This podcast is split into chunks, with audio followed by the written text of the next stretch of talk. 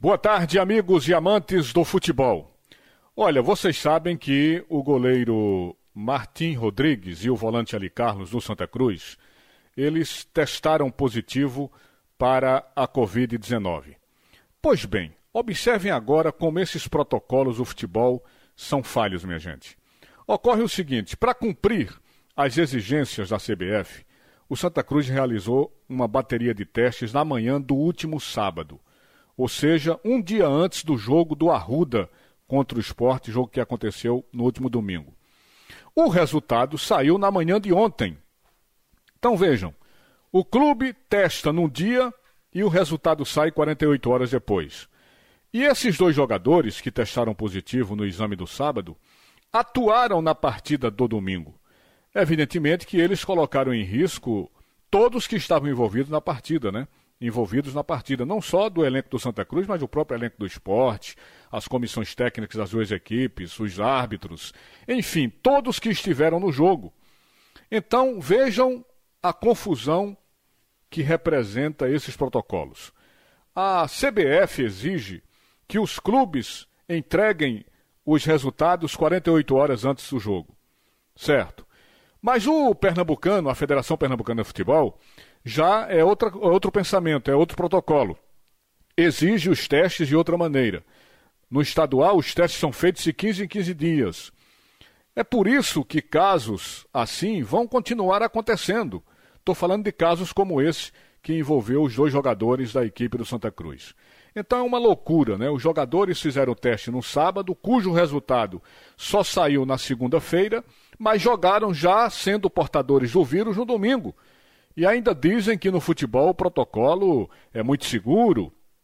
Claro que não, né, minha gente? É por essas e outras que acontecem tantos surtos dentro dos clubes, com muitos jogadores reinfectados. Na verdade, é um protocolo sem pé nem cabeça. Passando aqui um pouquinho pelas eleições do esporte. A eleição presidencial do esporte, minha gente, prevista para o dia 18 deste mês, próximo dia 18, elas estão suspensas mais uma vez. E a mudança ocorreu em função, claro, do respeito ao decreto dessa nova quarentena do governo, né, em anúncio que foi feito ontem, para conter a piora da pandemia causada pela Covid-19. E essas informações já foram passadas pela Comissão Eleitoral do Esporte Clube do Recife.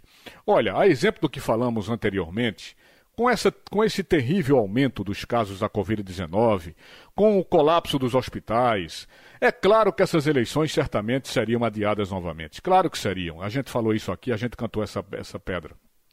Porque é o seguinte: essas eleições do esporte viraram uma piada. Tudo por falta de planejamento, né? Imperou aí a desorganização, a má vontade da atual diretoria, que teve tempo demais para planejar uma eleição online e não fez absolutamente nada, ou seja, a diretoria atual não fez absolutamente nada.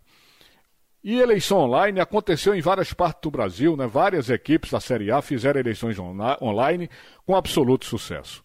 E agora, minha gente, a situação é exatamente essa aí que a gente está presenciando.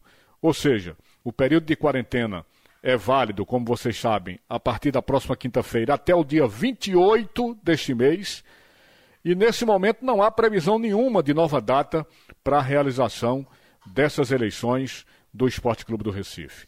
Ou seja, minha gente, as eleições do esporte já foram adiadas de novembro do ano passado para o dia 18 de dezembro do ano passado, foram adiadas do dia 18 de dezembro do ano passado para o dia 5 de março deste ano, e do dia 5 de março passou para o que seria dia 18 de março, e agora vão marcar mais uma data para essas confusas eleições. Nós já podemos coroar esse processo eleitoral do esporte como o mais bagunçado da história do Clube Rubro Negro.